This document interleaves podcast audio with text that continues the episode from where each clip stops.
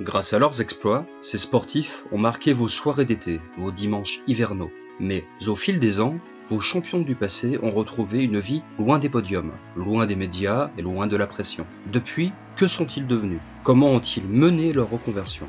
Bienvenue sur Champions Retrouvés, le podcast qui donne la parole à vos sportifs préférés du passé. Bonjour Émilie Landéol, comment allez-vous? Et est-ce que vous pouvez nous dire comment s'est déroulé le confinement de votre côté? Bonjour, très bien. Dès que j'ai su qu'on était en confinement, ben, moi qui vis à l'heure actuelle euh, sur Bordeaux, euh, ben, euh, je, suis allée dans ma famille qui habite sur le bassin. Donc voilà, pour être avec mes proches. Donc du coup, j'étais confinée avec eux, j'ai continué à travailler. Donc c'est vrai que niveau travail, c'était c'était un peu ralenti parce que je suis directrice d'une fondation qui lutte contre la fracture numérique en Afrique. Non, à travers le monde, mais principalement en Afrique quand même. Et euh, donc, avec les vols commerciaux qui se sont fermés, les frontières coupées, donc là, ça a été très ben, compliqué, impossible à faire hein, encore à l'heure actuelle.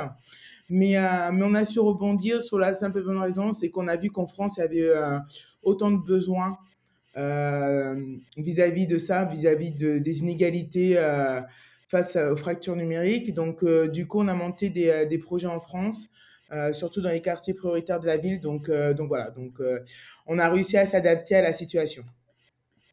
Vous avez donc signé un, un, CDI avec la, la Fondation IPON. Oui. Pouvez-vous nous expliquer un peu comment se sont passées ces, ces prises de contact? Est-ce que ça avait été fait un petit peu avant cette fameuse interview aux Parisiens ou, Et puis après, comment vous avez fait en fait? Euh, En fait, euh, on s'était rencontré avec Stéphane qui est président d'Hypotechnologie effectivement avant, mais pas du tout dans, dans l'objectif de euh, d'être sûr d'être responsable de d'avoir ce travail-là en fait, parce qu'en fait il avait entendu ma situation et euh, il avait été euh, choqué.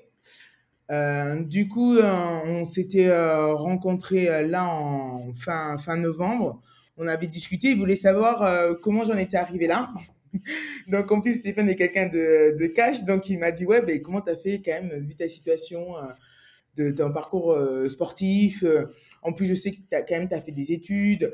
tu as pu en arriver là. En plus, moi, j'entends des choses sur toi. c'est bizarre parce que ça correspond pas à ta personnalité. Je lui dis, ben voilà. Donc, on a discuté pendant une heure. Pendant une heure, il m'a dit, OK. Il a un peu essayé de, de me cerner, de voir, euh, de, de m'accompagner en fait, où je pouvais aller, qu'est-ce faire et tout ça. Et, euh, et il m'avait dit, euh, il faut qu'on se revoie parce que moi je peux peut-être t'aider et tout ça, mais rien de concret en fait. Et effectivement, mmh. rien de concret. Et, et c'est vrai que, et bien après je suis allée aux étoiles du sport. ben, aux étoiles du sport, l'interview, j'ai fait l'interview, qui comme je dis, je m'attendais pas à ce qu'elle fasse autant de, de bruit que ça d'un côté, c'est pas plus mal, ça a été un mal pour, euh, pour, euh, pour un bien. Euh, si ça peut servir d'autres sportifs comme moi, tant mieux, parce que c'était initialement ça le but. mettre en lumière un peu notre, la reconversion des athlètes. Et, et après, en fait, du coup, suite à, suite à l'interview, au fait qu'on avait bien discuté, échangé, lui déjà, il avait en tête de la fondation. La fondation, il avait déjà ça en tête. Et après, on, a, on s'est revu, on a rééchangé sur, sur le sujet de la fondation. Et de toute façon, moi, j'avais dit que j'avais besoin de me sentir utile et, euh, et de, voilà, de me sentir utile, de faire quelque chose de bien. Bon, effectivement, initialement, je voulais faire dans le monde du judo. Euh, pas initialement dans le monde du judo, euh, dans, dans, le monde du sport en général. Et euh, bon, il s'avère que c'est très loin du sport, mais ça reste avec des sportifs et c'est pour une noble cause. Et franchement, je regrette pas du tout parce que euh, pour avoir fait euh, ben avant le confinement un projet au Togo, euh, de pouvoir aider des enfants à, à avoir l'accès aux ordinateurs et au savoir, euh, franchement, c'est génial. Super. Et ce projet au Togo, vous pouvez nous le, nous le raconter plus en détail peut-être? Oui, tout à fait. Ben, on est parti en février. Moi, c'était la première fois que je partais en Afrique noire. Donc, et que je montais un projet de cette envergure-là aussi. Euh, donc, euh, comment ça s'est passé et comment nous, on fonctionne la, fondation pour mettre des projets en place. Ben, du coup, on s'appuie sur les acteurs locaux. Donc, on s'était appuyé sur une association Vénianou qui aide déjà au Togo à offrir du matériel scolaire comme ils peuvent et aident aussi les, les filles à, se, à faire des activités style couturière, on va dire ça, ouais, couturière qui aide les filles à faire des activités. du coup, on s'est mis en relation avec eux pour, pour qu'ils soient notre, notre guide un peu sur le terrain en fait sur le terrain hmm. et qui nous aide à choisir deux écoles. Parce qu'initialement, nous, qu'est-ce qu'on fait? On apporte des ordinateurs, puis la connexion Internet, puis des programmes pédagogiques pour euh, aider des écoles à, avoir l'accès à Internet, à avoir l'accès euh, un peu au monde extérieur euh, et en même temps à aider les professeurs avec un soutien pédagogique. Et donc, du coup, avec l'association, on a cherché des écoles qui pourraient être en mesure, parce que ça aussi, il faut le savoir, toutes les écoles ne sont pas en mesure malheureusement d'accueillir des ordinateurs parce qu'il n'y a pas, y a pas l'électricité. Euh, c'est loin des villes. Donc nous, quand on peut, on amène une connexion 4G. Euh, voilà, donc euh, du coup, on a, et aussi niveau sécurité. Parce que nous, ça nous est déjà arrivé au début de la fondation, quand ils ont commencé, à apporter des ordinateurs dans des écoles où malheureusement, il n'y avait pas de, c'était pas sécurisé et que les ordinateurs se sont retrouvés dans une pièce fermée à clé parce qu'ils avaient peur de se faire voler. Hmm.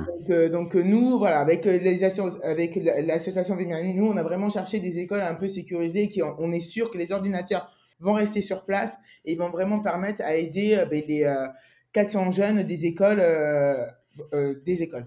Donc, euh, du coup, on a mis ça, on a trouvé les deux écoles. On, a, pendant plus d'un mois, on a été en relation perpétuelle. Quand on est arrivé sur place, euh, donc euh, moi, je monte une équipe avec des bénévoles. les volontaires, ce sont des collaborateurs d'IPON qui, qui viennent sur les projets, qui mettent, qui posent leur congé pour justement, qui, voilà, pour, poser leur congé pour, pour venir, pour pouvoir faire ce projet-là. Donc ça, c'est déjà génial de le de leur part. Euh, qui, euh, qui, viennent avec, euh, qui viennent avec moi. Et du coup, pendant, pendant cinq jours, pendant trois jours, on monte les classes d'informatique. On est en contact avec les enfants. On, on explique à l'équipe pédagogique comment marchent les ordinateurs parce que souvent, dans tous les professeurs, s'il y en a un qui sait utiliser l'ordinateur, c'est déjà bien. Euh, mmh. donc, euh, du coup, on, on, explique comment ça marche, on explique comment marchent les programmes pédagogiques, on met aussi euh, dessus, parce qu'on travaille avec Apico Kids qui fait des programmes de la maternelle jusqu'au collège, donc on leur explique vraiment comment ça marche. On leur met aussi des petits programmes de, de programmation pour les enfants, parce qu'il faut mmh. pas oublier que Hypon Technologies est une boîte d'informatique et qui fait de la programmation et tout ça, donc on leur montre les bases, on les initie à ça. Et après, le dernier jour, on fait une inauguration un peu euh, fête du village avec euh, les enfants, les parents, les professeurs, directeurs, euh, la mairie, voilà. Et, là, c'est vraiment le moment de partage et tous ensemble autour de ce projet-là. Et après, on rentre. Et du coup, moi, c'était mon premier projet au Togo et ça a été vraiment un accueil, les directeurs, ils n'arrêtaient pas de me dire merci, merci. À la fin, j'étais là dans mes stops. Pour nous, c'est vraiment un plaisir. C'est euh, voilà. Et, d'un côté, oui, comme dit mon le, président Stéphane c'est normal un peu de redonner. Euh, on peut le faire. Euh, du coup, lui a la chance, voilà, d'avoir monté une grosse entreprise et de pouvoir, lui, ça lui tenait à cœur d'aider dans le domaine du sport et en même temps dans l'éducation. Donc pour lui, c'est normal de pouvoir redonner. Donc donc voilà. Donc comme je leur dis, pour nous, c'est c'est complètement, c'est complètement normal. Et, euh, et c'est le fait avec, euh, avec euh, vraiment plaisir. Donc, donc voilà, donc ça a été vraiment cinq jours de pur bonheur. À vous entendre, c'est, c'est une reconversion assez valorisante, gratifiante. Est-ce que vous arrivez à, à, retrouver un peu une sorte, je sais pas si c'est une sorte d'adrénaline, mais quelque chose qui soit similaire à ce que vous, ce que vous ressentiez sur les tatamis non, non, ça on le retrouvera jamais. ça c'est bon, j'ai fait une croix. non, non, sur l'adrénaline d'une, euh, de, de, de, ouais, des compétitions, ça, c'est bon, j'ai fait une croix. Ça par contre, je pense que ça manquera vraiment tout le temps. Euh, dans ma mm. vie, ouais, jusqu'au jusqu'au bout, cette adrénaline qu'on peut ressentir quand on monte sur un, sur un tapis. Moi, euh, euh, voilà, en plus, je me mettais dans. Euh, c'était compliqué des fois pour, euh, pour moi, justement. J'étais un peu submergé par tout ça. ça me manque. Je sais très bien que j'ai fait le deuil de tout ça. Je sais que je ne retrouverai plus. Par contre, effectivement, oui, je reçois, je ressens, bien sûr, parce que monter un projet, c'est c'est c'est haletant quand même. Hein c'est assez intense. Et arriver les, sur place, en plus, quand il peut se, passer des, voilà, des imprévus. En plus, ouais, en Afrique, il y a beaucoup quand même d'imprévus. Tout le monde n'est pas forcément sur la même longueur d'onde et à la même vitesse. Donc, des fois, c'est assez intense, stressant. Mais c'est c'est pas voilà c'est pas c'est pas c'est pas une, c'est pas une compétition c'est pas un combat c'est pas mais c'est c'est quand même challengeant mais c'est vrai que c'est pour moi c'est pas du tout les mêmes sensations. Vous étiez en convention euh, avec le conseil départemental du Val-de-Marne et vous étiez assez proche des titularisés lorsque vous avez décidé de partir à Bordeaux pour une suite à une proposition d'emploi. Est-ce que vous pouvez nous raconter un peu ce qui s'est passé à ce moment-là quand vous êtes parti? Et est-ce que vous n'avez pas continué avec euh, le, du coup ce métier-là au sein du conseil départemental du Val-de-Marne parce que c'était un emploi plus posé, moins excitant, moins stressant aussi, moins stimulant. Pourquoi je suis pas restée euh, au conseil départemental du Val-de-Marne? Tout simplement parce que euh, j'ai quitté Champigny, Champigny pour retourner sur, sur Bordeaux. Et quand on quitte quand on quitte euh, un club dans le Val-de-Marne, euh, on part tout de suite sa convention. Donc euh, c'est tout simplement voilà je le je le savais je le savais qu'en quittant le club de Champigny pour redescendre sur sur Bordeaux que j'allais j'allais perdre ma, ma, convention au conseil départemental. pour l'instant, à l'heure actuelle, c'était pas prévu que je sois titularisé. Euh, j'en avais parlé, euh, parlais avec eux même avant les Jeux. Euh, c'était pas le cas. J'avais essayé de passer le concours. Euh, je l'ai pas eu. Euh, je vais le repasser peut-être plus tard, effectivement. après l'année des Jeux, initialement, j'avais dit que je le repasserai après l'année des Jeux. Bon, avec les tourbillons de... qu'il y a eu après l'année des Jeux, bon, comment dire que j'ai un peu changé mon programme. J'avais demandé à voir si je pouvais le passer en interne. Hmm. Euh, sauf qu'il s'est avéré que j'avais pas assez d'années en, euh, en tant que contractuel pour passer en interne. Donc j'ai fait une croix dessus et, euh, c'est vrai qu'après j'ai fait le choix de redescendre sur Bordeaux. Donc cette, cette éventualité, je l'ai oubliée. Et je savais très bien qu'en redescendant sur Bordeaux, je ne pourrais plus avoir continuer à travailler au conseil départemental. donc, donc voilà. Donc après, oui, moi j'avais besoin de revenir aux sources, de, de retourner sur, sur Bordeaux auprès de ma famille, de, de, faire un break en fait, de faire un break avec le judo. Euh, en même temps, j'ai eu, euh, on m'a proposé, mais initialement c'était vraiment pour faire un break avec le judo, pour voir qu'est-ce que j'avais envie de faire. Donc, euh, vu que je ne sais pas ne rien faire, donc on m'avait proposé en même temps de, de m'occuper sur, sur Bordeaux de m'occuper de jeunes et en même temps de, de m'accompagner dans, dans ma reconversion. De ma euh, et de savoir vraiment qu'est-ce que je voulais faire, où j'avais envie d'aller. Euh, et, euh, et, voilà. Donc, initialement, je voulais travailler dans le domaine du sport. Donc, c'est vrai que sur Bordeaux, on m'avait proposé, on m'avait dit bon, ben, on te met là, on te propose cette expérience-là, d'être entraîneur, mais en même temps de travailler dans une association sportive. Comme ça, ça te permet de voir ce que tu veux faire et tout ça. et on te laisse le temps de voir.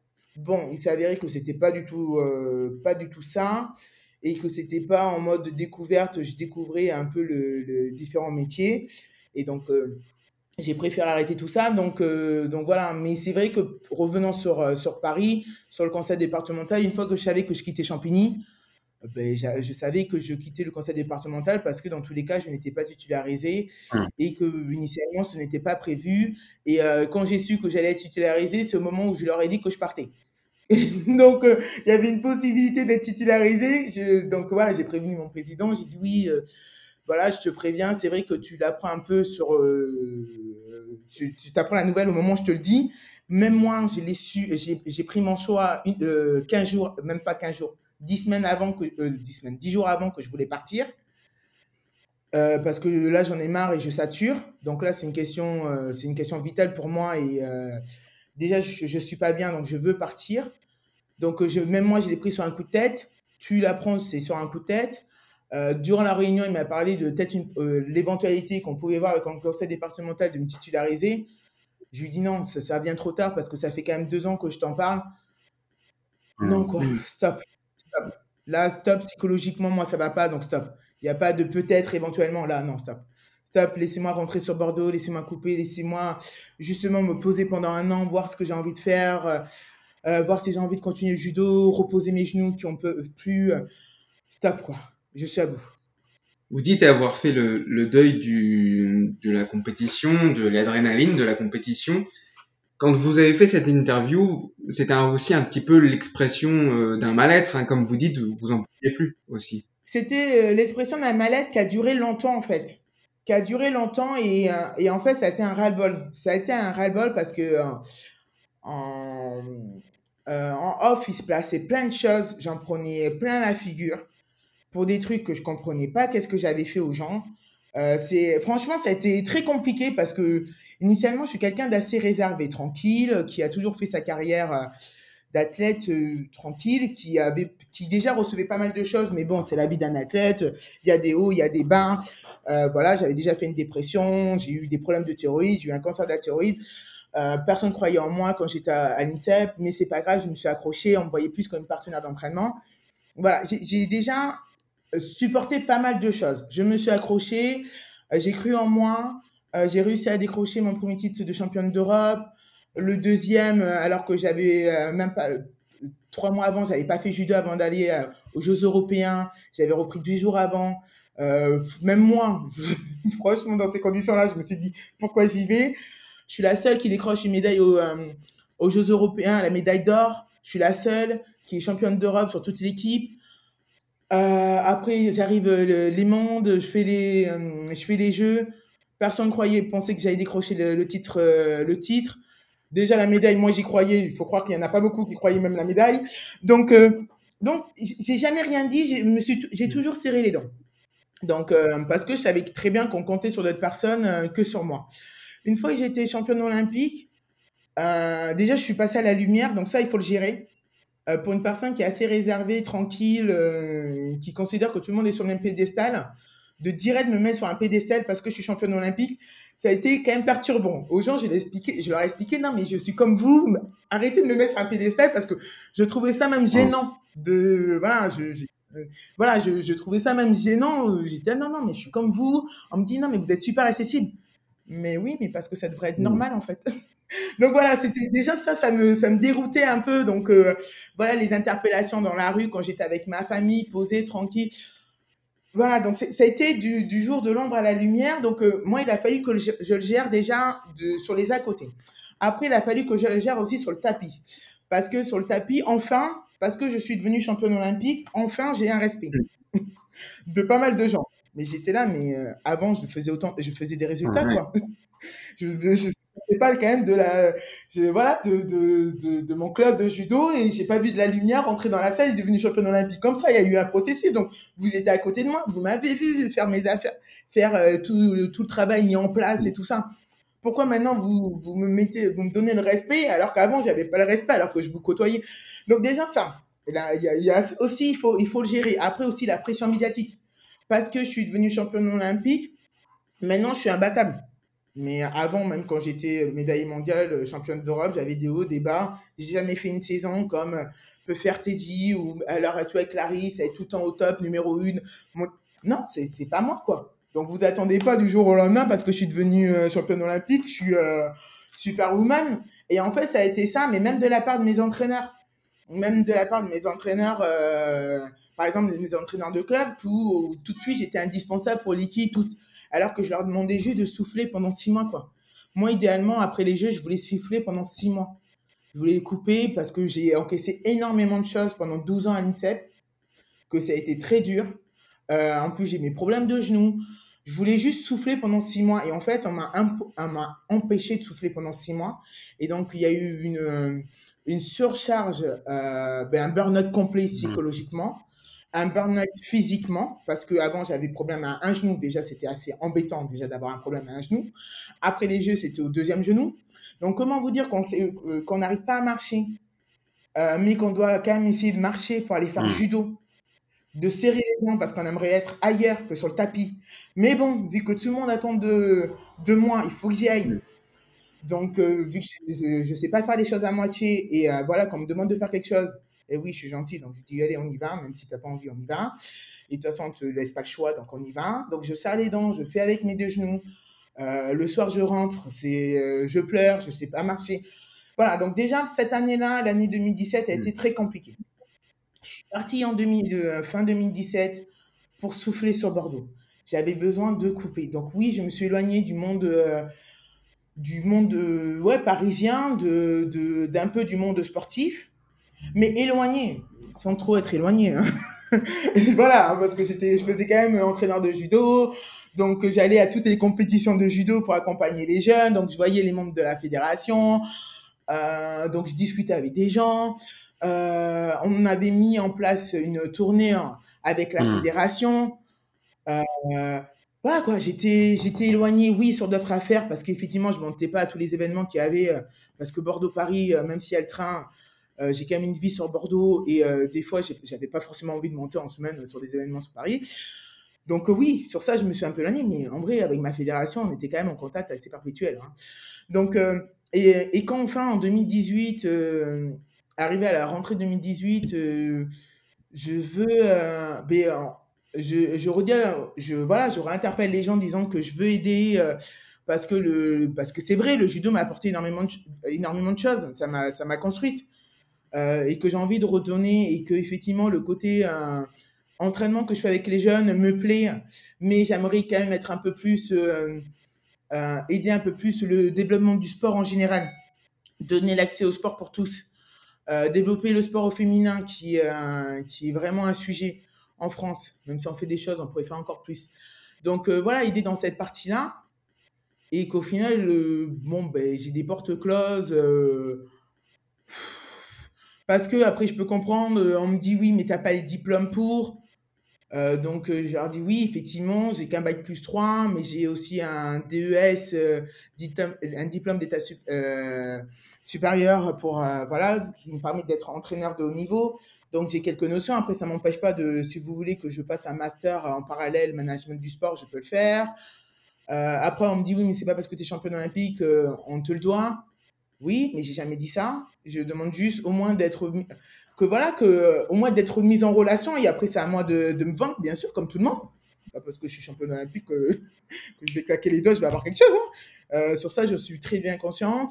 Euh, après, les gens ont cru que j'avais des prétentions aussi salariales de malade. J'étais là, non, mais on va se calmer. Hein. Je, je, sais très bien que ce qu'est la vie, euh, j'ai toujours été consciente avec la vie de tous les jours. Je sais très bien que quand j'étais athlète et que je gagnais mon argent, je savais très bien que je gagnais plus que, les gens qui allaient travailler tous les jours. Mais bon, le judo était mon travail de tous les jours. Euh, j'avais un salaire parce que j'avais ces résultats.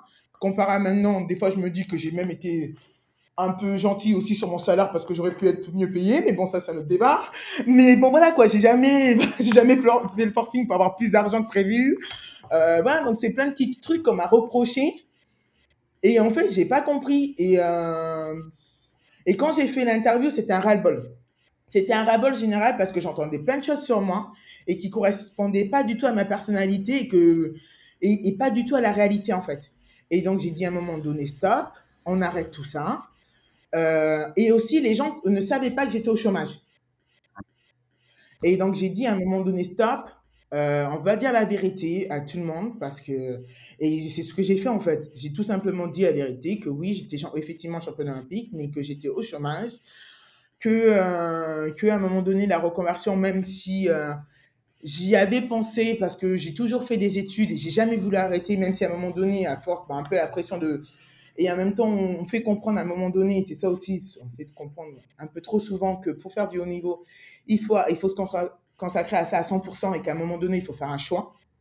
Donc moi, c'est ce que j'ai fait. À un moment donné, après mon bac plus 3, j'ai fait un choix de, me, de faire que du judo. Bon, d'un côté, ça a payé parce que c'est à partir du moment où j'ai arrêté de faire des études que j'ai fait plus, euh, plus de résultats. À un moment donné, j'en avais marre de faire que du judo. Donc c'est là où j'ai passé mes diplômes de, de sport. Mon BPGL, mmh. c'est mon DES. Euh, donc voilà. En même temps, j'allais au conseil départemental assez régulièrement pour regarder justement cette notion de, travail. Ça aussi, ça m'a fait du bien. Donc, donc voilà, j'avais quand même cette notion de reconversion. Et, et, ce que je demandais surtout, c'était de dire que ouais, il faut faire attention. Parce que moi, je suis effectivement, j'arrive à ouvrir des portes. Parce qu'on va pas se mentir, le fait d'être champion olympique, ça, permet quand même d'ouvrir des portes. Mais il y en a qui sont pas champions olympiques, euh, qui ont fait des résultats, ou même qui n'ont pas fait de résultats, mais qui ont fait autant d'années d'INSEP que moi. Euh, qui ont, il y en a qui, ont, qui sont quand même consacrés aux études, donc qui ont, qui ont leur diplôme et tout ça, qui peuvent travailler. Mais il y en a quand même la moitié, un peu plus de la moitié, qui malheureusement ont tout donné pour, euh, pour le judo. Et même en, étant entraîneur, quand j'ai eu cette, la chance de faire ce, ce, travail-là pendant un an, j'ai même vu des jeunes voilà, qui sont au pôle me dire stop, j'arrête pour me consacrer à 100% mmh. pour le judo. Quoi. Et c'est pas possible. quoi. Non, pas aussi jeune, vous pouvez pas me faire ça. quoi. Je leur ai dit, en plus, je leur disais, vous avez l'exemple devant vous. quoi. Je suis championne olympique parce qu'au début, ils étaient super étonnés que je sois à l'entraîneur.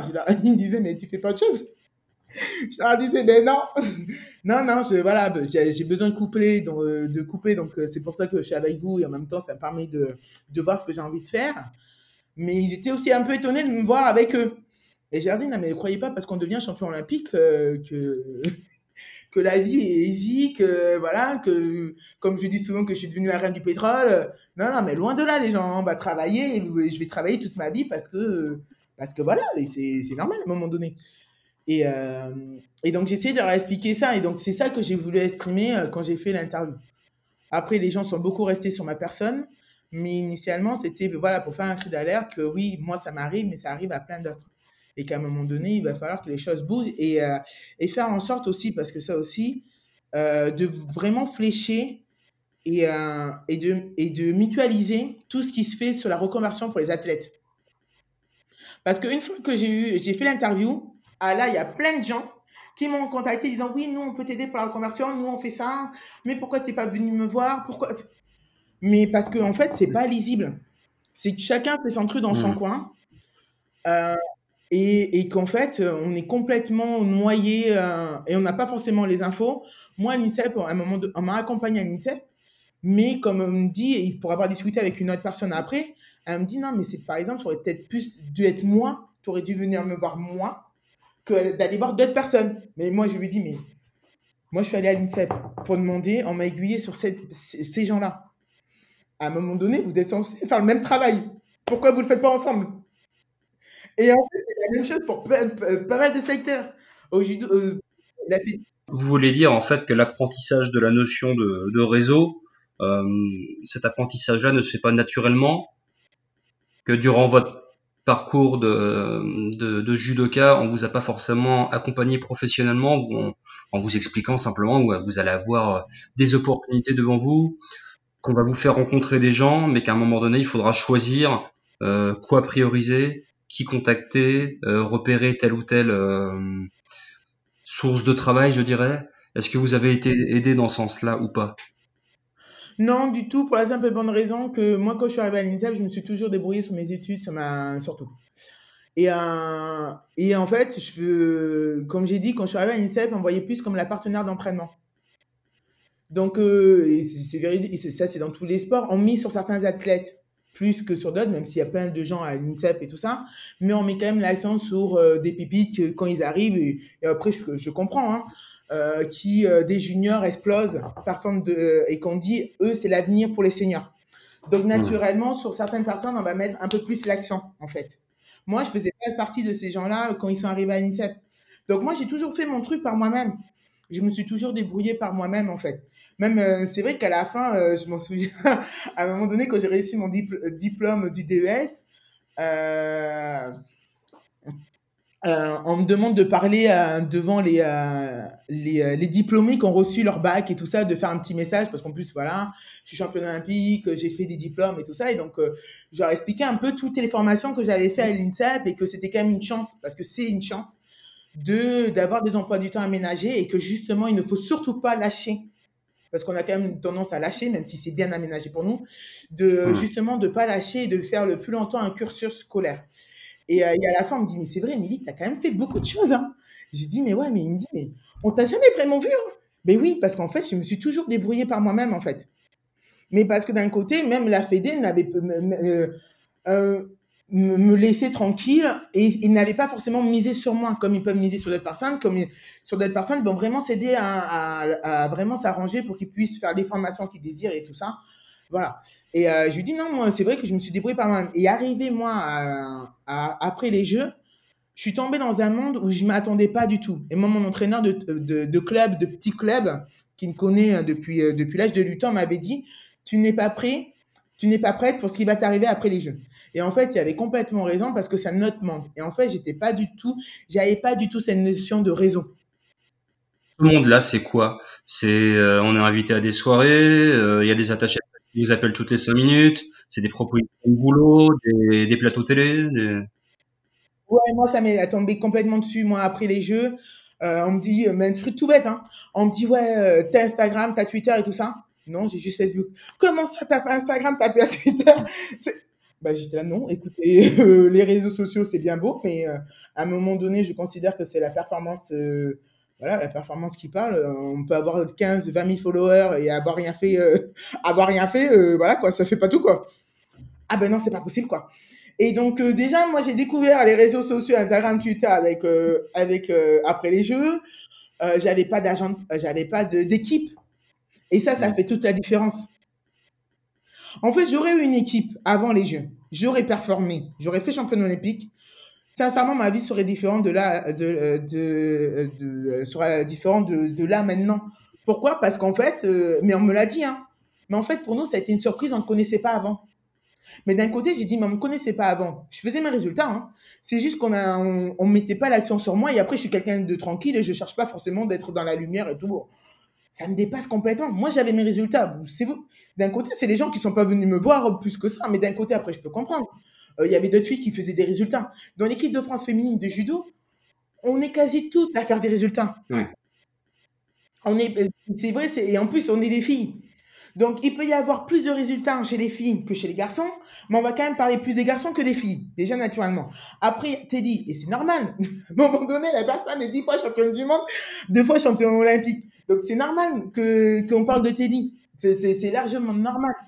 Donc, déjà, ça fait aussi un déséquilibre. Nous, euh, il y a un garçon, ou peut-être deux ou trois avec Cyril et Axel, et à peu près euh, sept filles sur sept euh, qui, qui performent. Donc euh, déjà, on va mettre plus trois personnes en avant que sept filles.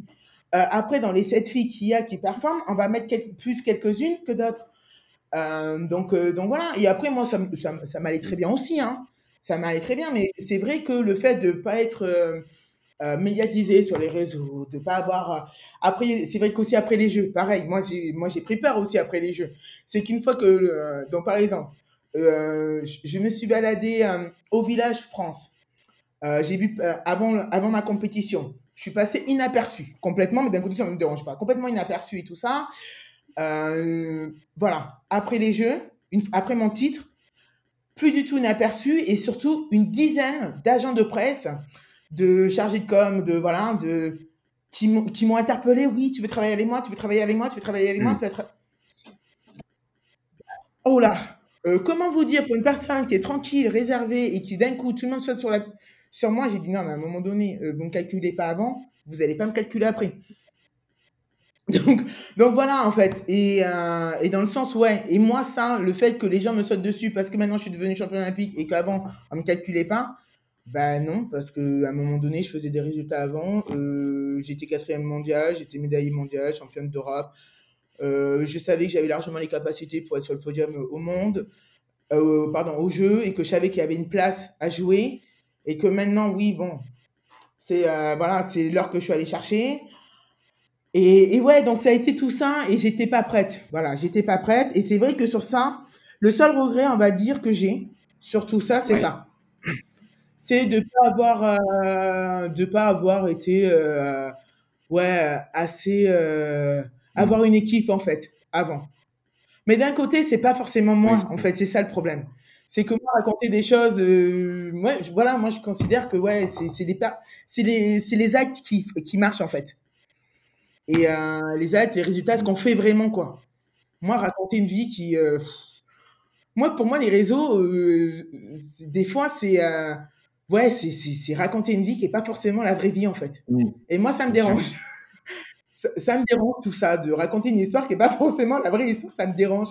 Parce qu'il y a des gens qui, qui croient, il y a des... Et non, il faut raconter, voilà, la vie c'est des hauts, c'est des bas, et j'ai la même vie que tout le monde, que voilà, et que... Ouais, ça, c'est ça la vie, quoi. Que ce que vous vivez dans la vie de tous les jours, moi aussi je le vis, hein. ne vous inquiétez pas, j'ai pas... Voilà, quoi. Il y a une certaine superficialité, une certaine communication qui vous dérange aussi. Oui, oui, complètement. Complètement. Donc, euh, donc voilà, et c'est tout ça qui a fait que, euh, que après, euh, ben, j'étais un peu éloigné de tout ça, du système.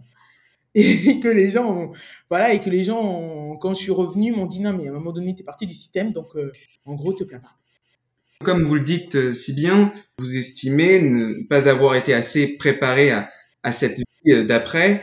Comment compteriez-vous euh, aider les générations suivantes à, à être mieux préparées? Est-ce que, est-ce que par exemple, vous vous dites, ce serait bien de proposer quelque chose au ministère des Sports pour que ce paysage-là de la reconversion soit plus accessible et plus clair pour les sportifs de haut niveau mais euh, du coup, j'en ai, euh, j'en ai discuté avec. Euh, j'ai eu la chance de, justement de rencontrer le conseiller au sport du, président Emmanuel Macron et on a énormément échangé pendant une heure sur, sur le sujet où, parce qu'il a voulu justement m'entendre parce qu'il ne comprenait pas. Il me dit mais c'est pas possible quand même. Comment vous avez pu en arriver là et tout ça.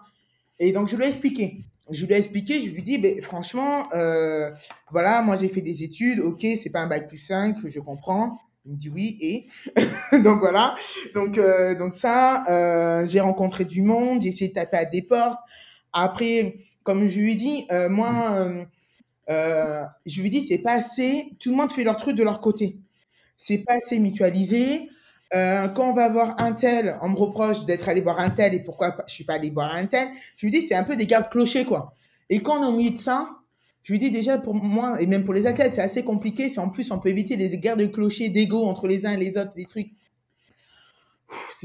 C'est pas plus mal, quoi. Et, euh, et en même temps, nous permettre aussi, comme je vous l'ai expliqué, de, euh, de oui, il y a des athlètes qui ont arrêté euh, leurs études pendant leur, leur carrière. Parce qu'on nous fait comprendre qu'il faut se concentrer que sur le sport. OK. Mais ça serait bien d'après de d'avoir un minimum, pourquoi pas trois ans, parce que comme on dit, après une carrière, il faut trois ans pour se reconstruire, pour se retrouver, pour que, euh, que euh, accepter que notre corps change, parce qu'il n'y a pas que la reconversion dure, trouver un boulot. Il y a tout, tout aussi le côté psychologique, de vraiment faire le deuil de sa carrière, mm. de faire le deuil de son ancien corps aussi. Parce qu'on va pas se mentir, après la carrière, le corps change. Tout ça, les blessures et tout ça, les douleurs qui, mm. qui augmentent. Moi, après, après de ma carrière, j'ai jamais autant eu mal au corps. Euh, j'ai eu des douleurs. Pourtant, j'ai eu mal pendant ma carrière. Hein. J'ai vraiment souffert le martyr. Mais après ma carrière, je pensais qu'enfin j'allais pouvoir respirer. Ça a été pire. Ah non, physiquement, j'ai jamais été malade. Voilà, j'ai les jambes qui ont gonflé. J'ai l'arthrose qui était H24 en continu.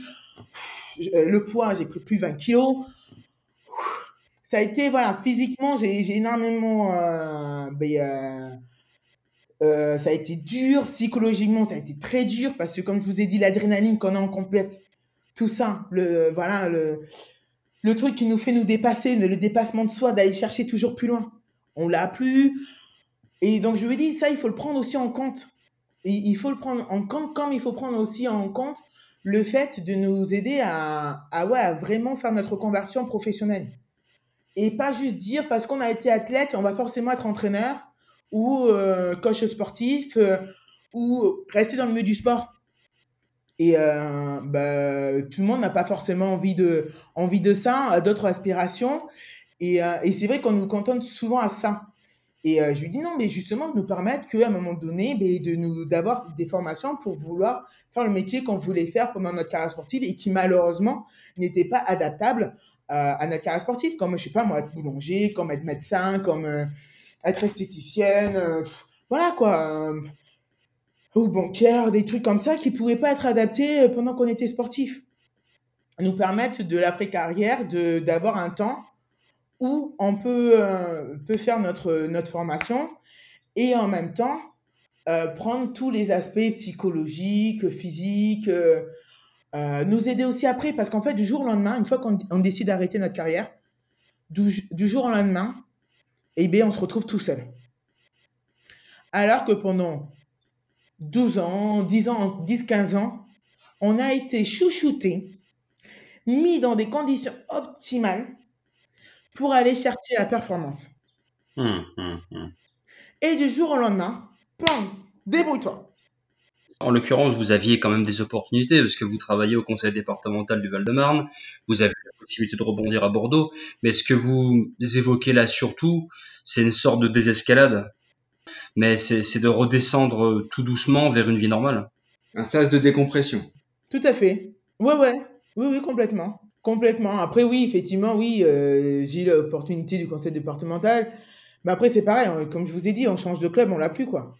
Cette expérience un peu douce amère de, de la retraite, euh, cette période de transition vers euh, la vie d'après, est-ce que vous aimeriez le transmettre à des jeunes et comment vous comptez le faire? Mais, Je pense que oui, j'avais commencé un petit peu, mais je pense que je vais le faire à l'avenir un peu plus. Là, c'est vrai que là, le fait d'avoir... je suis bien là où je suis, ça, ça, me permet effectivement de voir autre chose, de, de, de mûrir. Et c'est vrai que maintenant Maintenant, ma retraite, je le vis très bien. Je, suis beaucoup plus épanouie. Sincèrement, le fait d'avoir fait cet article, ça m'a permis un peu de, relâcher tout ce que j'avais en moi. Et maintenant, c'est, euh, je suis beaucoup plus épanouie dans ma vie et je suis bien heureuse. Euh, après, effectivement, je pense que je reviendrai euh, un peu plus dans le monde du sport parce qu'il y a des choses à faire. Effectivement, moi, parce que je fais toujours, je suis toujours en contact, par exemple, du monde du judo parce que je fais des, des galas pour, pour des clubs et tout ça. Euh, moi, quand je contacte des jeunes, déjà, je leur dis, faites des études. Faites des études, ne lâchez surtout pas vos études. Aux parents, je leur dis, oui, votre enfant est, doué, ok, il fait des résultats pour l'instant, c'est génial. Vous avez peut-être envie qu'il fasse du sport de haut niveau. Réfléchissez-y réfléchissez avant, parce que rentrer à l'INSEP, c'est quelque chose, faire du sport de haut niveau, c'est aussi quelque chose. Il faut être prêt. Il faut vraiment être prêt. Et euh, ne le prenez pas à la légère parce que c'est vraiment un changement dans votre vie de tous les jours. Euh, donc euh, voilà. Donc il faut vraiment prendre ça en conséquence et surtout ne lâchez pas vos études, comme je dis à tout le monde. Je préviens un peu tout le monde. Et, après, surtout, moi après, il y a d'autres sportifs qui, qui marchent et qui sont en devenir à exploser et tout. C'est vrai que je leur dis, ouais, parce que maintenant, comme je dis, c'est sur ça que j'ai vraiment un regret, même si, comme je dis, je considère que c'est les résultats qui parlent. Mais bon, euh, malheureusement, on est une société, c'est la société, donc il faut s'y conformer. Ouais, dès que vous pouvez, ayez une équipe pour vous aider à, à communiquer sur les réseaux, à, à, vous accompagner, mais avoir une vraie équipe qui, qui, a les vraies valeurs que vous et euh, qui vous permet de vraiment vous, euh, vous épanouir. Et pas juste aller à la course des followers, gna gna gna, prendre c'est pas ça. À un moment donné, on fait du judo, on n'est pas, on n'est pas influenceur. Hein. Donc euh, voilà. Donc euh, l'idée, c'est vraiment d'avoir une équipe pour vous accompagner, vraiment vous développer, pour justement avoir euh, essayer de vous aider à exprimer ce que vous voulez ben, exprimer et les, les, causes qui vous tiennent à cœur durant votre, votre carrière de, de haut niveau et qui vont vous permettre aussi à préparer et surtout ça, le plus important, à préparer votre reconversion et que vous soyez complètement épanoui une fois que vous euh, décidez d'arrêter votre carrière de, haut niveau. Je crois que le message est, passé. Je vous remercie beaucoup, euh, Émilie Andéol, pour votre temps, votre disponibilité et pour cet échange. Merci. Plaisir partagé. Merci beaucoup.